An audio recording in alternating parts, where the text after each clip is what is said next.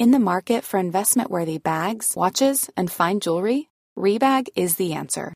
Rebag is a luxury resale platform where each piece is carefully inspected by experts to ensure quality and authenticity. Use Rebag to buy and sell finds from the world's top brands, including Louis Vuitton, Chanel, and Cartier. Head to Rebag.com and get up to 15% off your first purchase as a member with code REBAGNEW. Shop today at Rebag.com. That's R E B A G.com. And use promo code REBAGNEW for up to 15% off your first purchase as a member.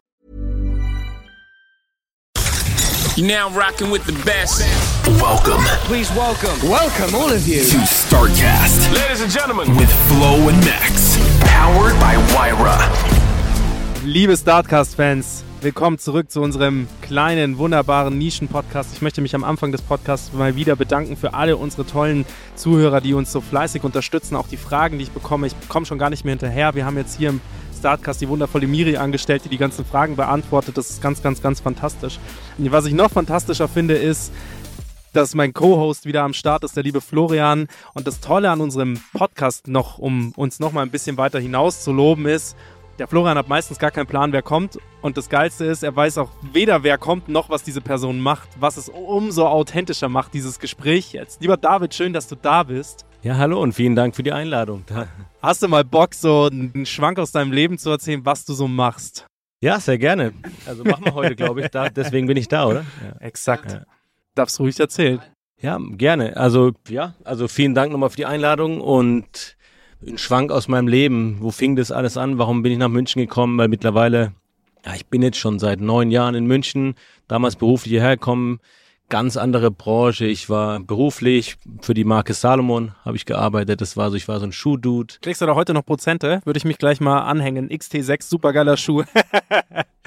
Hat jetzt auch wieder einen richtigen Hype gekriegt durch Rihanna beim Super Bowl. Die hatte dann einen, ich glaube, es war Margiela, der den Sneaker entworfen hat, ganz in All Red. Sah so geil aus auf der Stage. Egal, anyway, zurück zu dir. Tatsächlich ist es so, Salomon ist wieder hot jetzt. Also Glückwunsch dazu. Das Team halt macht offenbar einen sehr guten Job. Genau, das war mein, das war der Grund, damals nach München gekommen. Tatsächlich auch mein erster Job damals. Sechs Jahre bei der Firma Salomon slash Erma Sports hier, auch dann in München in Garching. Ja, da war ich immer in verschiedenen so Sales- und Commercial-Rollen unterwegs.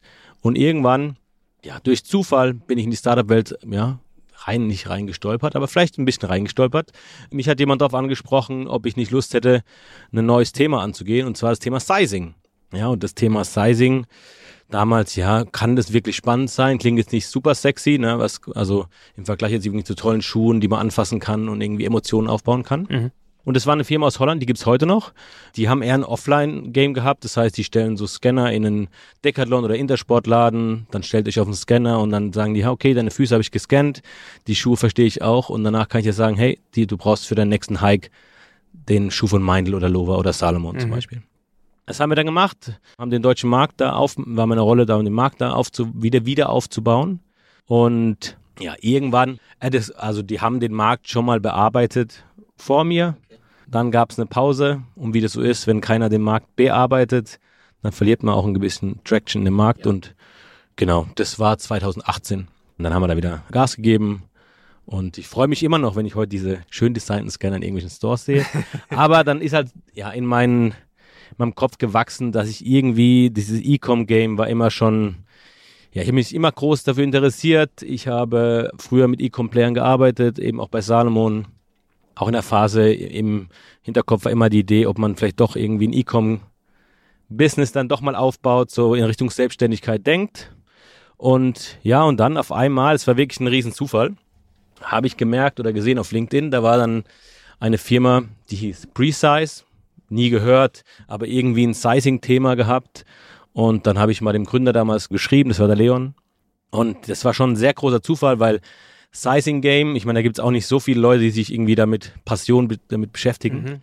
Wenn wir über das Thema Sizing sprechen, da sprichst du vor allem darüber, die perfekte Passform für den individuellen Kunden zu finden. Korrekt? Genau. Also das war dein, das war dein Ding, wo du gesagt hast, kann man das kommerzialisieren und zwar nicht nur, ich gehe offline in einen Laden und lass mich ausmessen, so wie Genau. bei einer Maßschneiderei, sondern lass das online machen und dann auf dem Massenmarkt gesehen, da sehe ich halt einfach mit den Maßen, die da von mir genommen werden, sehe ich, okay, mir passt bei Salomon der Schuh, mir passt bei Adidas das T-Shirt, mir passt bei Nike die Hose, oder? So. Genau, da war ich vielleicht viel zu schnell. Also eigentlich, Nein, du warst nicht so schnell. Das ist absolut. nur, Genau, das, wenn ich über Sizing rede, dann ist ja, man fängt ja oft beim User an, oder du und ich, ja, als Endkonsumenten. Und dann, wir können es auch Größenunsicherheit nennen. Also wir haben alle, woher sollen wir denn wissen, welche Klamotte uns in, welchen, in welcher Größe passt? Und das kann mir im Laden passieren, dann gehe ich halt in die Kabine, nehme drei Größen mit und probiere es an, dann ist es gelöst. Und im Online-Game ist halt schwierig. Dann, was macht man dann? Man bestellt halt drei Größen. Genau, drei Größen. besonders nachhaltig. Ja, da kommt viel zusammen. Also auch für, für den User, genau. Du hast erstmal musst du viel vorstrecken, wenn du das bezahlen musst im Shop, wenn du jedes T-Shirt und jede Hose in drei Größen bestellst. Oder du machst es über Klarna. Genau, oder genau, Kosten kannst du abwälzen auf genau, auf die Shops natürlich. Die freuen sich dann auch so halb. Genau, aber das ist dieses Thema Größenunsicherheit und das war eben damals im Shop, die haben das dann offline gelöst und dann war, dachte ich halt, naja, du bist halt abhängig von so einem Mitarbeiter, der sagt, komm, ich führe dich mal zu einem Scanner, dann macht der vielleicht zehn Scans am Tag und hat einen Impact für zehn Leute, ja? Und in meinem Kopf war, warum nicht Millionen von Usern helfen? Ich meine, wir werden nicht alle nur offline kaufen, und da draußen ist noch mehr und ja, die Skalierung. Einfach wirklich sagen, wir haben einen Impact für viele, viele, viele, viel mehr User. Genau, und das, dass das dann wirklich in München auf einmal aufpoppte. Damals war es so, die waren noch, noch nicht ready, für die waren noch so ein bisschen am Tüfteln und am Prototypen basteln, erste Integration irgendwo rein integrieren. Aber wir sind in Kontakt geblieben und haben gesagt, hey, da wird was kommen, wir werden Investment wahrscheinlich sehr bald haben und dann werden wir irgendwann auch jemand brauchen, der unsere Kunden kennt und irgendwie an Bord bringt. Und Genau, fast forward. Wir sind in Kontakt geblieben. Wir waren uns, glaube ich, recht sympathisch von Anfang an und dann waren Leon und ich wieder im Kontakt und dann habe ich dort angefangen. Das war dann ja, Anfang 21, gar nicht so lange her. Mhm. Ich war da verantwortlich, um das B2B-Business aufzubauen, dass eben viele Millionen User potenziell das Ganze eine Hilfe bekommen online und das hat auch sehr gut geklappt, hat riesen Spaß gemacht, auch damals tolles Team, tolles Gründerteam, also habe sehr gute Erinnerungen an die Zeit Mhm. Auch wenn ich da, ich, wenn ich schon merke, wenn ich darüber erzähle und auch so ein Lächeln habe, merke ich, vielleicht ein bisschen nerdy, aber das Thema Sizing, also es kann auch wirklich spannend sein, also kann auch wirklich, also ich habe eine gewisse Passion dafür entwickelt, glaube ich. ja, und dann nochmal fast forward, wir waren sehr gut unterwegs, der Markt hat uns auf einmal wahrgenommen, viele globale Player, Milliardenkonzerne merken, was macht denn diese Firma aus München da, warum haben die vielleicht irgendwie einen Showcase veröffentlicht, wo sie auf einmal etablierte Lösungen schlagen oder irgendwelche AB-Tests ähm, vorlegen und so weiter. Ja, und dann kam ein, ja, ein Event, was für die Firma sehr spannend und erfolgreich war. Die Firma wurde verkauft, hat gerade das Münchner Ökosystem wahrscheinlich sehr aufmerksam verfolgt. Mhm. Das war ein Exit am Peak, also da war definitiv viel Luft drin und deswegen war ja auch das Interesse einfach groß da für die Technologie damals. Mhm. Und ja, dann war das B2B-Business von denen, also die, die, die Firma wurde aufgekauft, die Technologie wurde in den Konzern integriert. Mhm. Also deswegen das B2B-Business, das ich aufgebaut habe, gab es nicht mehr. Wir reden jetzt nicht darüber, wer es aufgekauft hat, aber ich glaube, unsere ZuhörerInnen können im Internet nachverfolgen, wer die Firma aus München gekauft hat. Ja, google mal Exit Precise München. Ist eine Brand, die jeder kennt. Ist äh, einer der größten Konzerne der Welt. Was sehr, wie gesagt, ist auch, also Das macht das, da googelt der Chef jetzt kurz noch selbst. ging schnell, oder? Ja, ging schnell. Und dann? Ich Was kam dann? Spoilern, muss jeder selber. Ja, es hat auf jeden Fall, das Unternehmen hat eine ähnliche Farbe wie die Firma, für die der liebe Florian arbeitet. Okay. Und dann? Was kommt dann? Jetzt Ja. kommt ja das eigentliche, die eigentliche Geschichte, Also, weswegen wir heute ist, hier sitzen. Ist ja nur so genau, es ist ein bisschen Vorspiel und wie ich da so reinkommen bin und ich bin quasi dem Thema Sizing treu geblieben. Gab's, gab's da irgendeinen Grund, also per se wirklich einen Grund, dass du gesagt hast, Sizing ist dein Thema? Also beispielsweise, es gibt ja den einen oder anderen Sportler, der dann sagt, hey, ich hab, mir ist beim Sport das und das aufgefallen Mhm. und deswegen entwickle ich jetzt den perfekten Skischuh. Ist es bei dir wirklich so gewesen, dass du, weil ich krieg da immer so Werbeanzeigen, oh, ich habe nie das perfekte T-Shirt für mich gefunden. Jetzt, wo ich das neue Dad-T-Shirt gefunden habe, habe ich jetzt das perfekte T-Shirt und alle Leute nehmen mich so und so wahr. So, das ist immer die Werbung, die mir ausgespielt wird, wo ich mir denke, boah, so scheiße das ist, an sich ist das ja geil, weil du wirklich diese Fehlkäufe, dieses, also ich meine, diese Frustration auch mit, du kaufst etwas in einer bestimmten Größe, weil du sie gewohnt bist, dann kommt das T-Shirt, dann passt es dir nicht. Unangenehm. Und das ist einfach für viele Parteien schlecht. Für die Umwelt schlecht, weil du hast ja was gekauft. Das heißt, da mussten irgendwelche Lieferketten in Bewegung gesetzt werden. Absolut. War das bei dir etwa sowas oder hast du einfach gesagt, hey, mir ging es einfach wirklich um das Thema, ich habe nie richtige Klamotte für mich gefunden oder Ja, also ganz am Anfang war schon auch, das ist das Schöne an dem Thema, es ist sehr greifbar. Also es ist wirklich, Ist man, es? es ist keine Rocket Science, oder? Ja. Also jeder versteht es, weil er es selber erlebt. Und damals habe ich schon das Big Picture gesehen. Ich habe jetzt nie das Spiel zu Ende gedacht im Shop, ja. Also damals gab es auch schon E-Commerce 2018. Wir sind jetzt nicht irgendwie in, das ist nicht ewig her. Und dass man das auch in E-Com treiben kann und wirklich das Problem ganzheitlich lösen kann. Das war schon so, hat mich fasziniert und es war ungelöst. Also das ist, das war einer der Treiber. Und dann haben wir einfach noch gute Leute, die mich gut abgeholt haben und auch ihre Visionen hatten. Und genau, da bin ich einfach, glaube ich, überzeugt gewesen, dass man noch etwas, damit man noch vielen Usern helfen kann. Ja. So, und was kam nach Precise? Genau, und dann nach Precise war es so, dachte ich, naja, okay, B2B-Business AD, ich bin jetzt kein Techie, mein Background ist im, ich bin halt, ich bin der Sport, Verkäufer. ich bin Verkäufer, genau, ich bin Sportökonom, also aus irgendwie Bayreuther Spöko, wie man so schön in, der, in unserer kleinen Ecke so sagt. Ähm, das heißt, ich bin jetzt nicht der, der eine neue AI baut, aber dann kam der Moment, wo ich erfahren habe, dass der ein Mann auch nicht zum neuen Inhaber geht, der genau das, ja, das Skillset mitbringt. Also auch aus der Firma. Genau. Also Mein- ihr kanntet euch schon. Genau, wir haben zusammen gearbeitet. Er war führend tätig in dem Bereich AI. Muss man vorstellen, also das ist eine AI, die aus einem visuellen Input, also mein Mitgründer, der Jake, er ist ein Computer Vision Experte, Deep Learning, er ist wirklich, das Thema fasziniert ihn und er ist da einer, der, ja, der jetzt viele Jahre in den Bereichen arbeitet, sogar Computer Vision plus Sizing.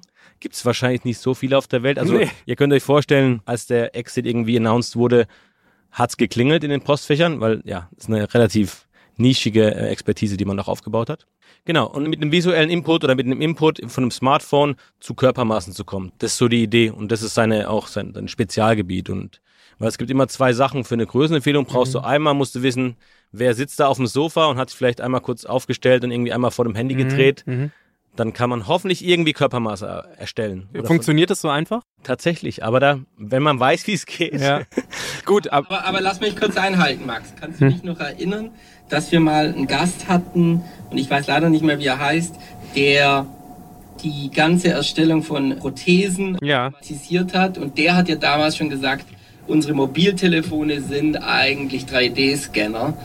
Und, und ich, kommen wir aus dem Blickwinkel? Fragezeichen. Manuel Opitz heißt er. Der Gast Deep Eye hieß das Startup. Das zweite Startup hieß Deep Eye, das erste hieß anders. Genau. Ja, ja, komme ich gerade nicht drauf. Krasse, krasse. Aber David, sprechen wir davon? So in die Richtung?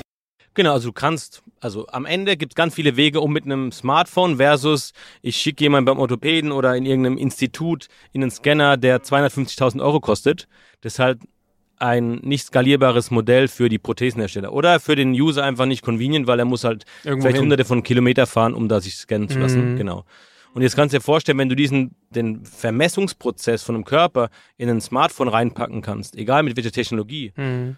Gerne mit Sidekick, also ja, da reden wir dann gerne mit uns. So heißt nämlich dein Startup. Gut, dass du Genau. das jetzt auf den Punkt bringst. Sidekick, so heißt dein Startup. genau. ja. genau, viele Rede davor, aber genau. Und dann mit verschiedenen Technologien kann man dann mit einem Smartphone-Input Körpermaße erstellen. Mhm. Das ist eine Sache und da ist eben der Jake Experte und ja, das fing dann an im Kann ich fragen, warum seid ihr zwei nicht zum blauen Giganten gegangen? Warum habt ihr euch davon verabschiedet? Warum habt ihr gesagt, wir wollen es, weil ich, ich schätze mal, dass eure Jahresgehälter nicht schlechter geworden wären. Im Gegenteil, euer Standing wäre nicht besser oder nicht schlechter zumindest geworden. Und ich glaube halt, was hat euch so hungrig gemacht zu sagen, hey, das war's jetzt noch nicht? Also tatsächlich war es so, es sind verschiedene Aspekte, aber einer war, ich meine, ich war nah dran, ja, ich habe das direkte Feedback von den Händlern gehabt. Die waren sehr begeistert. Wir hatten viele, die gerade gestartet waren oder vielleicht bald gestartet wären.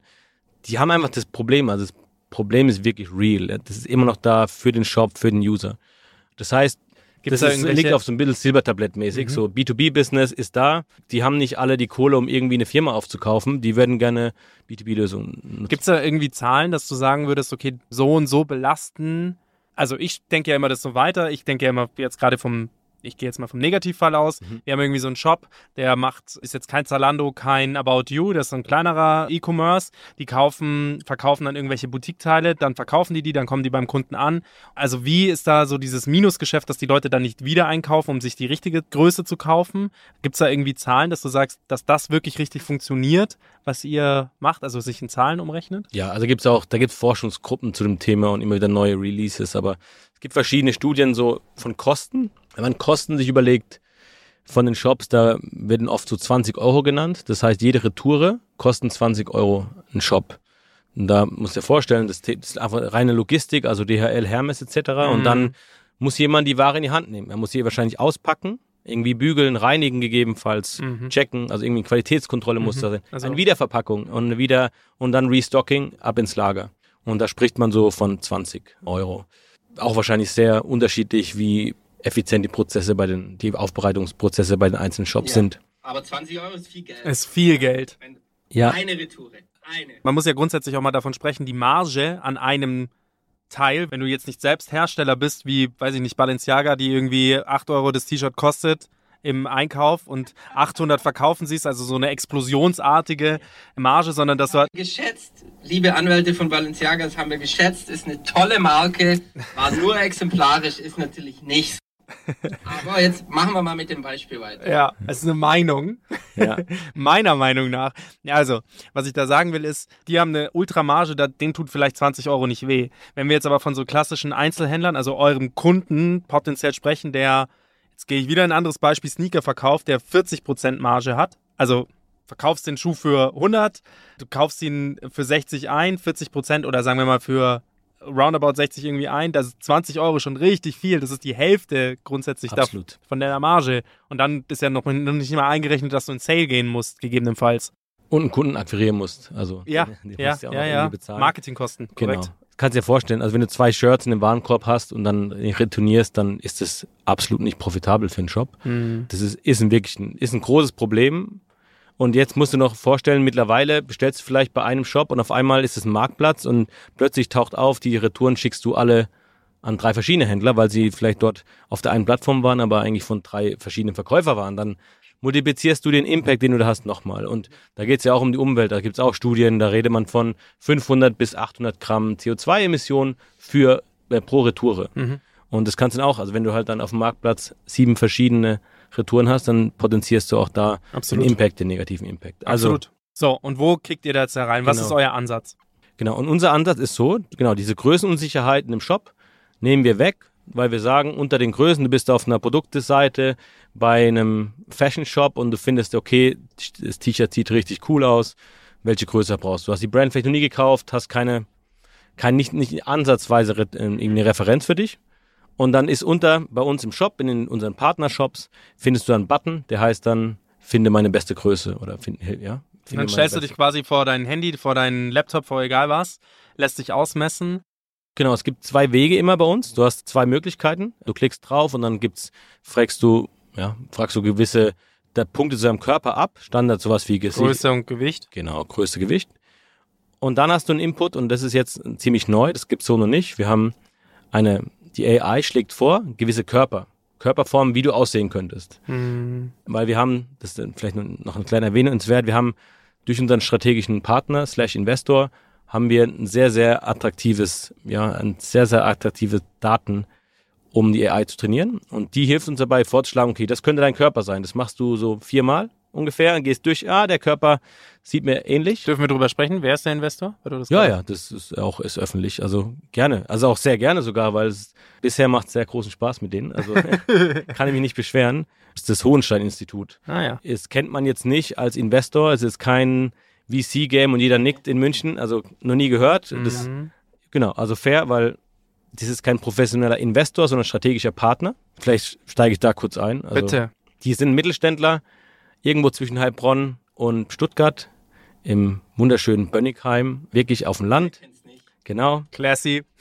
Also, aber dort arbeiten 800 Leute, also dort allein im Standort, weltweit, glaube ich, so 1100, 1000 bis 1100 Leute für das Unternehmen. Die gibt's seit 75 Jahren und die, die arbeiten in dem Bereich auch seitdem, in dem Bereich ähm, Größen, Size und Fit. Das heißt, die wissen genau, welcher Körper sollte denn eigentlich welche Größe tragen im, im Fashion und die beraten auch die ganzen Brands. Wie sollte denn so ein Schnitt sein von einem Sakko, von einem Shirt, von einem Pulli?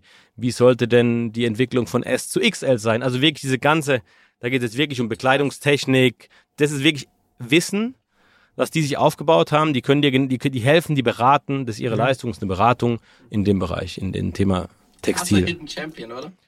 Ja, also ich, Klass, was klassisch Ah, und wie kann- und wie kann- in so einer Also wirklich, In so äh, einer Nische volles Wissen aufgebaut. Und natürlich irgendwo in Baden-Württemberg. ja.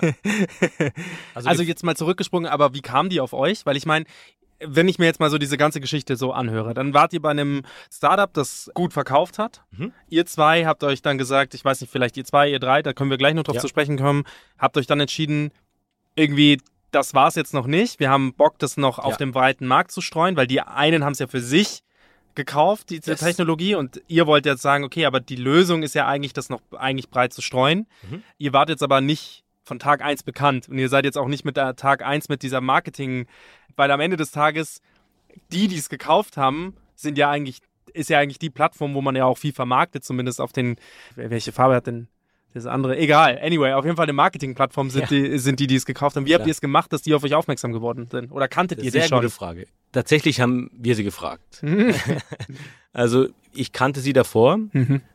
weil ich eben jetzt auch dann in dem Bereich schon etwas tätig war und auch schon davor. Aber investieren die grundsätzlich? Nee, nein, Ah tatsächlich ja, nicht. weil Ähm, das klingt jetzt auch nicht so, als wären die so klassische VCs. Nee, also tatsächlich ist auch nicht, die sind keine, vielleicht würde ich, würden sie mir jetzt, tue ich ihnen Unrecht, aber also es ist nicht ihr Kernbusiness zu investieren, definitiv nicht, sondern die Das Institut jetzt, wie heißt es nochmal? Hohenstein-Institut, genau, aus Baden-Württemberg. dem redet ihr. Genau. Genau.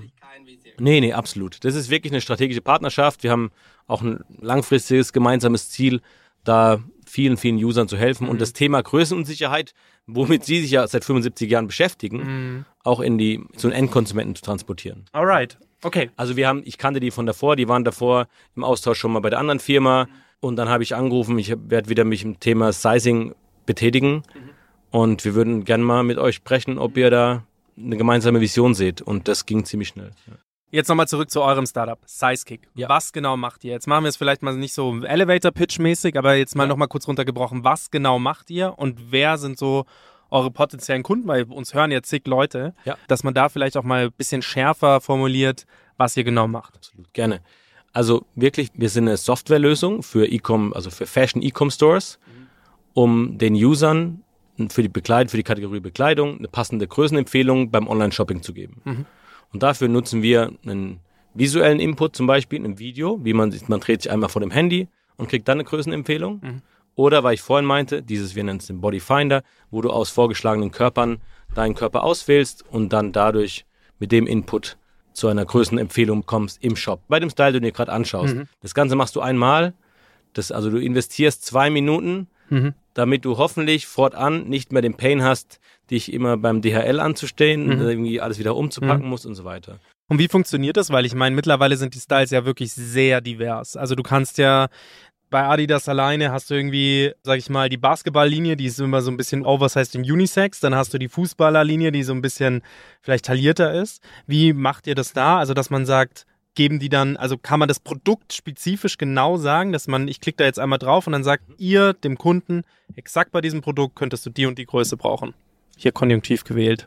Ja. Also tatsächlich, das ist das Schöne, genau da geht's hin, weil Geil. es gibt Lösungen, es, wir sind, also wir haben das Thema nicht erfunden, ja, es gibt Maßschneiderung, Maßschna Genau. Maßschneiderung gibt's offline schon seit was weiß ich wie viel Jahrtausenden. Genau, und wir machen jetzt in dem Fall keinen Fokus auf dieses ganze Tailor-Made, Mhm. sondern bei uns, wir wählen ja aus existierenden Größen. Exakt. Genau, wir machen keine Custom-Größe für jemanden. Gut, aber so fühlt sich ja der Massenmarkt tailor-made an. Ja, genau, also er ist sehr, Weil- sehr bunt. Ja. Weil ganz ehrlich, wir alle kennen die Frustration vielleicht beim Florian nicht, weil er einen solch dermaßen Astralkörper hat, dass ihm jede Größe passt. Aber Der klassische V-Körper, Ja. Also, ja, genau, der klassische Alpha-Tier-V-Körper.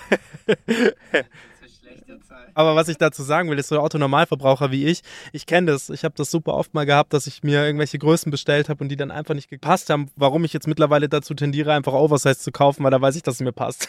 also jetzt nicht, weil ich so ultra dick bin, aber einfach, weil ich sage, da habe ich einfach keinen Stress damit. Und wie viel, wie sehr würde es mir helfen, dass man das eben Absolut. und und das wäre auch der springende Punkt. Wie machst du das? Wie kannst du auf Produktebene wirklich unterschiedliche, individuelle Größenempfehlungen geben? Mhm. Und da haben wir ein System entwickelt, dass wir genau, weil du, also kannst auch kein hundertprozentiges System entwickeln, Nee. weil du hast immer einen Menschen dazwischen noch. Du hast auch eine Mhm. Fit-Präferenz. Du könnte auch sein, dass wir beide identischen Körper haben. Also wirklich eins zu eins. Mhm. Trotzdem bestellst du vielleicht ein L und ich ein M oder Mhm. XLL, ja? Weil du hast einfach lieber einen loseren Fit und ich würde jetzt zum Beispiel auf so einen super Titan Fit Mhm, stehen. mhm, mhm. Also das hast du immer. Diese 100% Lösung, wer dir die verspricht. Gut, das ist ja der, aber die, das, wovon du gerade sprichst, ist ja mehr Geschmack Genau, als Fitting. Genau, und das musst du aber auch berücksichtigen. Mhm. Aber, sagen wir so, im Best Case sollte man den User die Präferenz auch berücksichtigen. Und das machen wir. Also wir haben in der AI, die hat eine, die hat verschiedene Justierungen eingebaut. Ach was. Das heißt, wir starten, könntest du dir vorstellen, wie ein Kaltstart. Ich sag dir gleich gerne, wie wir den Kaltstart mit Hohenstein auch noch pimpen, aber du hast einen Kaltstart. Angenommen, wir wissen schon sehr gut, was jemand tragen sollte, welcher Körper. Den Körper, den kommen wir mit dem Input, da ist mit Jakes Expertise sind wir da, wir haben die Körpermaße. Was machen wir jetzt mit dem Produkt? Und da hätten wir jetzt, haben wir einen Kaltstart. Du kommst und bestellst das Produkt, fügst vielleicht den Warenkorb hinzu und da gibt's gewisse Justierungen. Wir schauen, wie der User agiert in unserer Empfehlung und dann merken wir, okay, Max will vielleicht in Zukunft eher den Oversize-Fit und das merken wir uns. Das heißt, du wirst in Zukunft dann auch deine Größenempfehlung angepasst bekommen. Stell dir mal vor, das funktioniert datenbasiert von Shop zu Shop, dass ich bei Adidas und bei Nike einkaufe und die wissen meine. Genau, und das ist, wenn, genau, das ist, wenn du jetzt mich fragst, wo soll es hingehen und was ist jetzt, also auch in der Zukunft, dann hoffe ich, Mhm. wir bilden den Standard für eine Größenempfehlung, dass jemand dem vertraut, der weiß, okay, der ist Sidekick im Shop, Mhm. Damit habe ich schon viele Interaktion, Transaktionen gemacht, Mhm. die kennen mittlerweile meinen Körper, meine Fit-Präferenz Mhm. und dann genau ist das, dieser Cross, also Cross-Shop-Approach, äh, Mhm. der Ansatz, der ist da. Also du kriegst dann, der Button ist immer Sidekick, egal Mhm. in welchem Shop und du bekommst passend die Größen in dem jeweiligen Shop ausgespielt. Also potenziell seid ihr ja nicht nur eine B2B-Plattform, sondern auch eine B2C-Plattform. Wenn ich mich jetzt als Kunde bei euch anmelden würde, meine Daten da eingebe, meine Präferenzen und könnte mich dann sozusagen auf dem Shop einfach mit Sizekick würde dann, ihr versteht, dass ich quasi eingeloggt bin und dann würde, würde das automatisch übertragen. So würden halt, so hätte man keine Datenlecks. Ja, also du würdest der Also dieses Cross, diese Cross-Geschichte, die Cross-Kommunikation zwischen den Plattformen würde dann sicherer, DSGVO-konformer funktionieren, wenn das quasi über eure Plattform läuft und ihr speist das dann aus, oder? Es geht auch sonst relativ einfach, also vielleicht überraschend einfach. Du hast Twitters in deinem Browser gespeichert Mhm. und dort wirst du wiedererkannt. Das heißt, du warst bei Adidas, die jetzt nicht unsere Kunden sind, ja, aber Noch nicht. genau, genau, Herzogenaurach, wir zum Schluss spielen wir die Telefonnummer vom genau, absolut. David ein. da, sollen sie, da könnt ihr euch mal melden.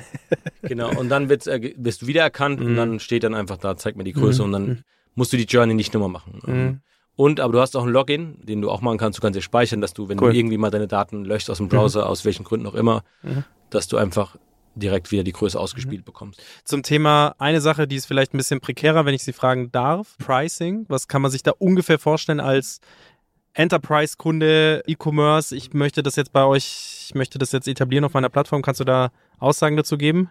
Da wir noch so in der Phase Beta. Wir, also wir haben jetzt den Soft Launch gemacht, ja, aber sagen wir so, Zielgruppe der Kunden sind Einst also Millionenbeträge, also siebenstellige Umsätze brauchen sie schon, damit man das irgendwie in, in Relation auch zu Okay, gut, gut.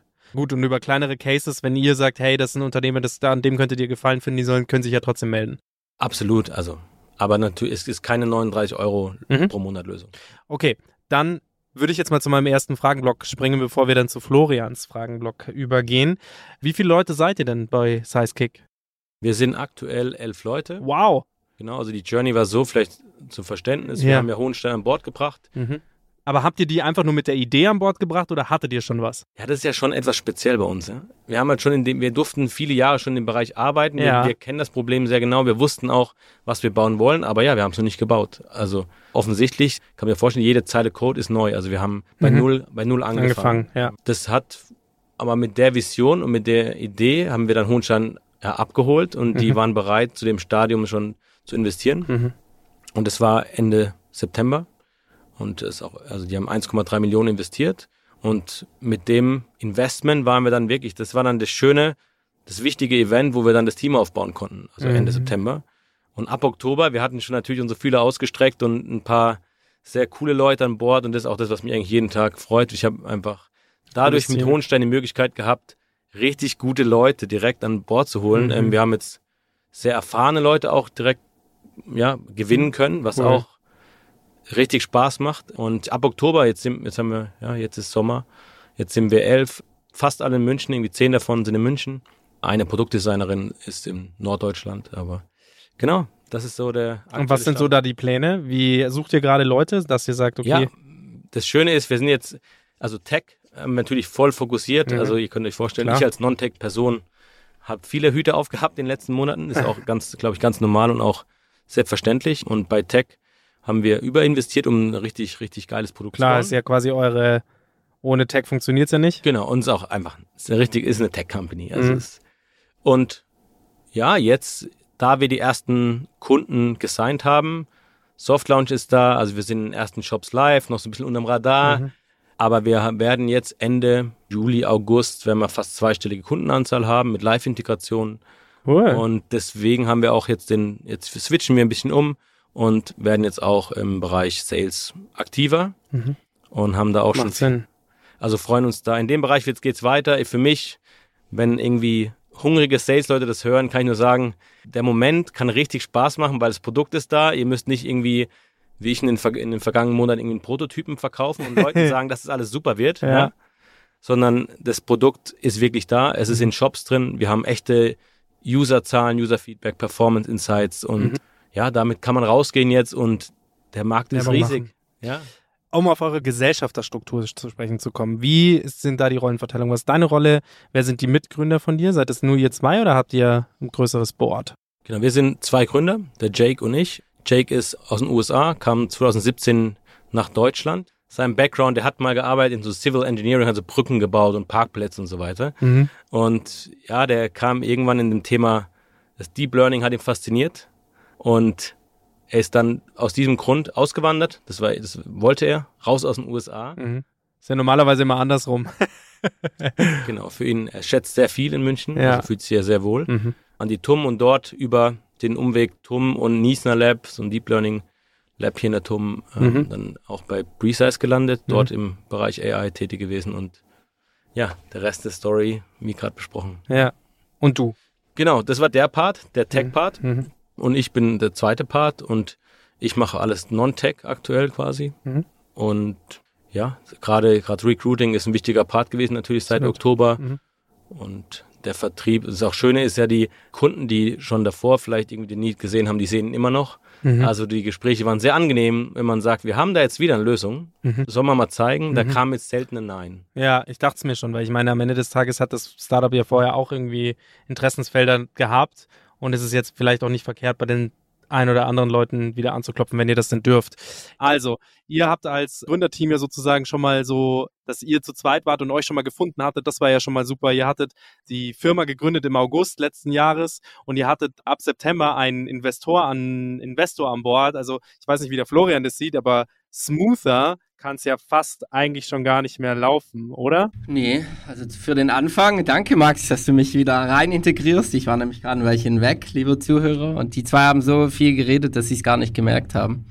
Nee, klingt smooth, stark. Habt ihr, was habt ihr denn schon geklärt? Habt ihr das auch schon geklärt? Also Bild machen wir oder Bodytype auswählen? Das ist nämlich das Letzte, was ich gehört habe, um ehrlich zu sein. Tatsächlich, das hatten wir alles geklärt. Wir sind jetzt einfach schon locker smooth bei deinem Fragenblock angekommen. Ah, deshalb hast du auch so nice übergeleitet. Ja, dann Yes. mache ich da mal weiter, genau. Was ist denn da der Plan dann noch? Sagt ihr, hey, wir sind jetzt eigentlich schon so weit, dass wir bootstrappen können oder im Sinne von, wir sind sogar schon profitabel? Oder sagst du, hey, nee, wir wollen dann schon nochmal eine Runde machen, um nochmal ein bisschen mehr Marktdurchdringung zu bekommen, wenn das das Ziel ist mit der Runde oder was plant ihr überhaupt? Was ist da die Idee und der Weg nach vorne?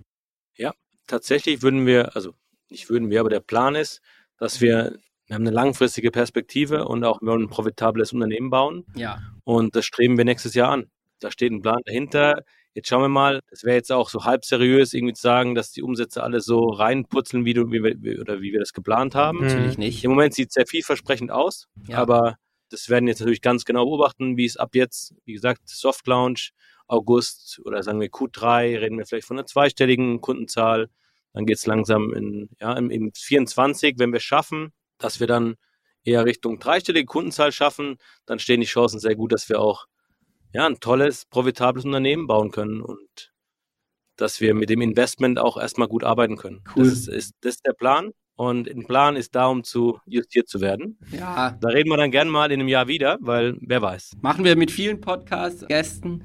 Das heißt, vielleicht findet die Miri, die jetzt die ganze Orga für uns macht, danke nochmal, Miri. Habe ich vorher gelernt, dass die das für den Max jetzt macht. Uns. Uns stimmt, uns, nicht nur für dich. Ich sag's, da möchte ich mal ganz kurz einen Ausruf an unsere ganzen Zuhörer machen. Der Star von uns ist definitiv der Florian. Die Miri ist schier am Verzweifeln bei deinem Terminkalender. Sie hat dann irgendwie mal den Terminkalender aufgemacht und hat gesagt, es kann doch nicht sein, dass im September nur noch drei, vier Termine vom Florian möglich sind. So, dementsprechend. Das ist schlechtes Management, das hat mit Star nichts zu tun. Ich bin einfach schlecht organisiert. Aber. Das bist du nicht. Aber wir kriegen es gut hin. Genau, Danke, stimmt. Miri. Danke, Miri. David, dann laden wir dich nochmal ein. Das interessiert mich auch. Aber ich glaube, der Punkt ist, du hast vollkommen recht. Es ist so ein Plan. Das ist ja auch, ich sage immer zu den Leuten, und ich glaube, das ist ein großes Missverständnis. So ein Businessplan der ist nicht dafür da, dass das jetzt auf den Euro genau ist. Wir sind kein Großkonzern, wo irgendwie, bei denen kann man das, weil die so ein schwerer Tanker sind, einigermaßen voraussehen. Aber bei Startups ist es ja eher so, finde ich, der Plan, den man da baut, der zeigt einem eher die Achillesfersen. Der zeigt, was darf nicht passieren, wo sind meine Angriffspunkte, wo sind die Kosten sehr nah am Umsatz, wo gibt es Kosten, die habe ich immer, also fix und variable Kosten. Und ich glaube, das ist so das. Das möchte ich nochmal sagen, weil das ist sowas, wo ich viel auch Beratung mache für äh, Startups und ich merke das ganz oft, dass der dass wir ganz unterschiedliche Blickwinkel auf diese Businesspläne haben. Und auch ich, wenn ich als Investor da drauf schaue, mich interessiert viel mehr, ist es gut modelliert? Zeigt es, wo die Probleme liegen können? Was sind die kritischen Annahmen? Was sind die großen Hebel? Das sagt ihr ja dann auch fürs Business, wo muss ich eigentlich, nach was muss ich steuern. Genau, aber das ist ja egal, cool, ihr wollt nächstes Jahr dann nochmal eine, was ist es dann, eine Series A einsammeln. Das schauen wir mal, ja. was nötig wird. Okay. Das, also, cool. Ob es nötig wird, ja. das ist die Frage. Wie gesagt, das kommt jetzt auch einfach darauf an, was die nächsten Monate passiert. Und mhm. im Moment stehen die Zeichen so, dass es muss nicht sein, dass wir weiteres Geld brauchen. Krass, das ist krass. Das heißt, du würdest auch sagen, wenn, sagen wir mal so, das Produkt ist da, wo es sein sollte jetzt. Natürlich muss man immer ein, weiterentwickeln, aber Stand heute ist das Produkt da, wo du sagst, das läuft so, das entwickeln wir weiter, aber es ist schon ein Produkt, das funktioniert und was, wo du mit happy bist. Also ich bin extrem happy mit dem Zustand. Also das ist ja tatsächlich ein MVP, ne? Aber ja. es ist halt schon ein sehr, vielleicht etwas ausgereifter MVP als an anderer Stelle. Ich glaube, der Grund ist wirklich, dass wir schon relativ viel Erfahrung in dem Bereich haben mhm. und auch Leute an Bord haben, die schon einiges ja gesehen haben in dem Markt. Und deswegen glaube ich einfach, dass wir, wir konnten sehr fokussiert arbeiten, sagen wir so. Ja. Wir wussten genau, was wir wollen. Wir wollten, ja. wir, wir, kannten genau unser Problem. Und wir haben auch schon mit vielen, vielen Usern gesprochen davor mhm. oder kennen viele Insights und wissen, was jemand braucht in dem, in dem Bereich. Ist es das, wenn du mich fragst, ist das Produkt, soll es so aussehen in Q4? Natürlich nicht. Nee, natürlich nicht. Also um Gottes Willen, wenn, wir haben natürlich auch eine Roadmap dahinter, aber dass wir diesen MVP auf dieses Level heben konnten, also ich bin wirklich tatsächlich schwer beeindruckt, was da das Team gebaut hat. Und wir haben jetzt gerade von dem ersten Partner, irgendwie kriegen wir dann so ein User-Feedback, hat er durchgeschickt, wenn irgendwie die Leute sagen, weißt du, das, da geht mein Herz auf. Die sagen, ich kaufe normal nie Jeans online und dann habe ich einen Größenfinder bei euch auf der Shop und dann schicken sie drei Herzchen hinterher und denken mir, ja, genau deswegen, deswegen machen wir das. Und dass wir das mit dem MVP, mit dem ersten Produkt, mit der ersten Version schaffen konnten, ist schon cool. Für, aus meinen Augen grandios. Ja, könnte ja grandios. so ein Claim für euch könnte ja sein, für den Einzelnen und für alle. Finde ja. ich gut. Okay. Ich gebe es weiter. Ja. Die Begeisterung im Raum hält sich in Grenzen, aber kein schlechter erster Aufschlag, Max. okay. Da jetzt raus. Du hältst dich raus, ja. Ist kein Problem. Ja, nicht schlecht. Das heißt aber auch so, und du hast, glaube ich, das schon mehr oder weniger beantwortet, ihr musstet nie pivoten. Ich glaube, das ist halt auch, was euch so effizient gemacht hat, wie du gesagt hast. Wenn es richtig ist, kannst du ja gleich nochmal was dazu sagen. Ihr hattet eine Vision, ihr wusstet, wo ihr hinfassen müsst und der Kunde hat es im Prinzip auch so angenommen. Ja, also du triffst auf, ich würde sagen, auf den Punkt, weil du musst dir vorstellen, es ist auch nicht so, dass wir, auch so sagen, es ist nicht, dass wir jetzt da rausrennen und sagen, hier, nimm mal for free und teste mal ein Jahr und dann schauen wir mal, wo es hingeht, sondern wir hatten ein Produkt zu einem Prototypenstadium und haben das verkauft. Also jetzt nicht, wir haben ab Tag eins, ab dem ersten Kunden Zahlen ja. Krass. Krass. Hat es geholfen, dass ihr davor schon mal was Ähnliches gemacht habt? Was denkst du denn?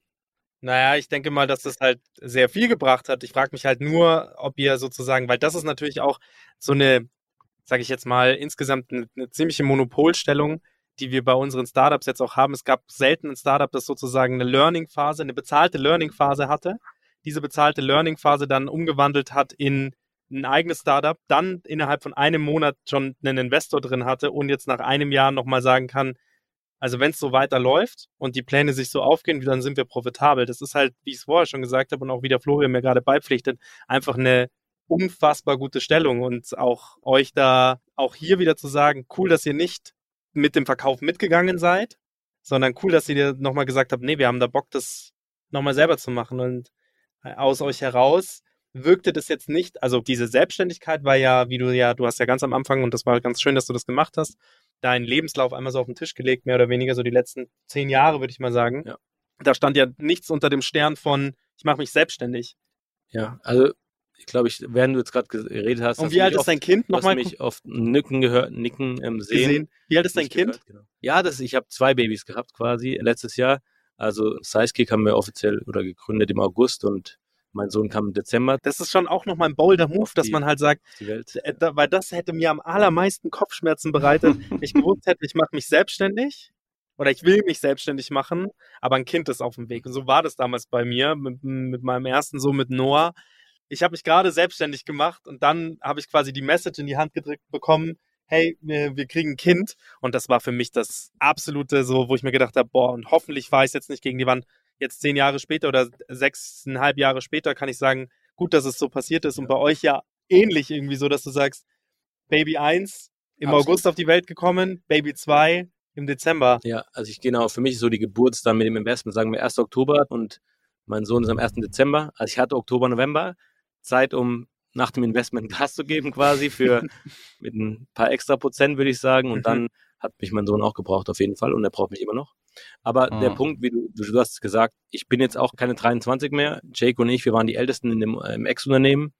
Das heißt, ich bin, ich werde jetzt in drei Wochen 39, Jake ist 42. Wir waren die Opas dort, ja. Also wir haben, mit, wie gesagt, mit einem geilen Team gearbeitet, aber da war natürlich, es war eher, boah, lass mich nicht lügen, aber Durchschnitt wahrscheinlich Das 25. heißt, ihr, habt, ihr wart vor allem für die Expertise zuständig. Das, was ein Produkt, ja, gerade wenn es neu auf den Markt kommt, das, was Hohenstein ja für euch mehr oder weniger ist, mit den 75 Jahren Geschichte, Ja. wart ihr sozusagen für das andere Unternehmen mit sehr Ja. viel Knowledge. Also ich glaube, die Mischung macht es damals. Ich würde Mhm. sagen, das war einfach, es gibt ja auch 23-jährige geniale Leute, die brauchst. Also das, ich will das gar nicht da reduzieren. Ich meine nur, dass wir, bis für uns, wir sind beide erstmalige Gründer. Wir sind jetzt keine Serial-Gründer, die eins nach dem anderen raushauen, Mhm. sondern das hat sich einfach das eine zum anderen gefügt Mhm. und ja, die Erfahrung, du hast ja gesagt, dass du die Erfahrung nutzen kannst, die du einfach über die Zeit hinweg mitnimmst, dass Ja. du die dann in ein neues Produkt stecken kannst, weil Ja. wir, wir machen Dinge anders. Also der, wie gesagt, das ist from scratch, alles neu. Mhm. Aber natürlich, das Problem bei den Kunden ist, das ist identisch. Wir verstehen den Kunden immer noch, das haben wir nicht verlernt und Mhm.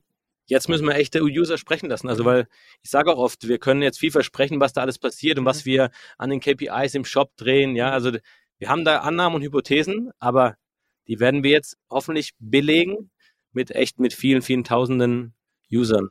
Zahlen. Genau, mit Zahlen. Ja. Am Ende unseres Podcasts stellen wir eigentlich immer noch eine Frage und die würde ich jetzt hier auch gerne aufgreifen. Yes. Deswegen stellen wir sie nicht eigentlich, sondern wir stellen sie. Und zwar geht es ein bisschen darum, mal rauszufinden, welche Hürden das Gründerleben so mit sich bringt.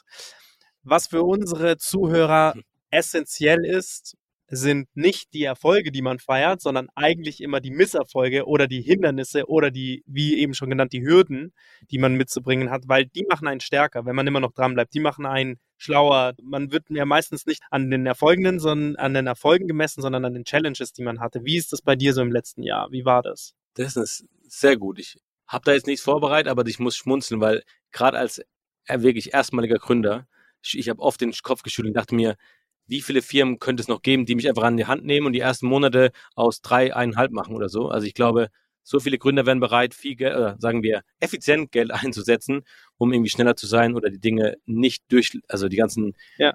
rechtlichen Themen. Und ich kann Ja. eine Anek- Anekdote ist wirklich Wahnsinn.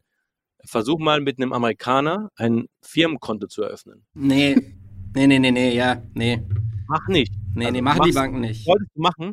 Und, aber es war wirklich, wir sind bestimmt bei vier, fünf Banken, Prozess durch, teilweise hat es alles, war erst grünes Licht und zwei Tage später, das heißt, ja, leider geht nicht. Bist du rausgeworfen. Und ich habe Ja. gelernt, das ist, ja, die Banken haben da halt gewisse Auflagen, dass sie in den USA Daten aus Transparenzgründen schicken müssen und das machen nicht viele Banken. Und ja, wir sind dann am Ende bei einer relativ so einen altbackenen großen Bank gelandet, weil ich habe mich schon gefreut, wir gehen jetzt auch Startup Bank und machen das alles innerhalb von zehn Minuten. Ich habe noch mein separates Konto bei denen geöffnet. Das hat irgendwie eine halbe Stunde gedauert. Top. Mhm. Aber Jake, wir sind wochenlang, das, war, das muss man sich vorstellen, das war ein Milestone, den wir gefeiert haben, dass wir ein Bankkonto haben. Und das kann doch, das kann eigentlich nicht sein, oder? Also, ich, war Wahnsinn. Geil. Vielen Dank für deine Zeit. David, ich fand David, Dankeschön. ich finde deine Lösung, das, was ihr macht, finde ich geil.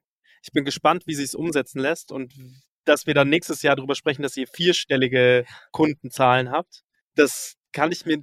Die haben wir sicher. Ja, geil. das Dann fünf. Ich wünsche euch für mich persönlich, dass es funktioniert. Weil ich will auch endlich Klamotten online bestellen. Sehr gut. Ja. Danke. Guck an. Also ihr hattet theoretisch schon ein, ich meine, die Vira ist natürlich niemals ein schlechter Partner, um mal über Investments und so weiter zu sprechen, auch wenn es nur Florian ist. Und da möchte ich ihn jetzt zum Ende des Gesprächs auch nochmal sehr loben. Florian ist ein, definitiv ein Sparringspartner, mit dem man sich einfach mal gut unterhalten kann, egal ob es am Lagerfeuer oder am Arbeitstisch ist. er ist heute ein aber. toller, Heute er ist ein toller aber. Mensch und es macht sehr viel Spaß mit ihm. Deswegen auch hier mein Co-Host im. Podcast. Du merkst, ich bin für die Emotionalitäten zuständig und er für das Wissen und deswegen bin ich da sehr froh, dass ich ihn an meiner Seite habe. Aber falls du oder ihr und das klingt tatsächlich nicht so, aber falls du oder ihr mal einen Sparringspartner in, so einem Bereich bräuchtet, der Florian ist, hat bestimmt Bock, sich damit mit euch mal zu unterhalten. Auf der anderen Seite würde ich euch natürlich für nächstes Jahr gerne nochmal einladen, weil jetzt gehe ich mal auf die Suche und guck mal, wo ihr schon überall seid. Das ist ja jetzt aktuell noch ein, wie sagt man, die Nadel im Heuhaufen suchen. Ich hoffe, nächstes Jahr Yes. passiert das und dann share ich auch auf all meinen Plattformen einen Screenshot von Sizekick und ich habe dich jetzt hier gefunden, lieber David. Also, die Einladung steht, ich freue mich sehr. Bis nächstes Jahr hoffentlich. Und Florian, schön, dass du wie immer dabei bist. Danke Wunderbar. euch beiden. Danke. Bussi, bussi, bye, bye. Danke, danke für die Einladung. War, hat viel Spaß gemacht. Bis dann. Ciao. Ciao, ciao. Thanks for listening to this episode of StartCast with Flo and Max, powered by Wyra.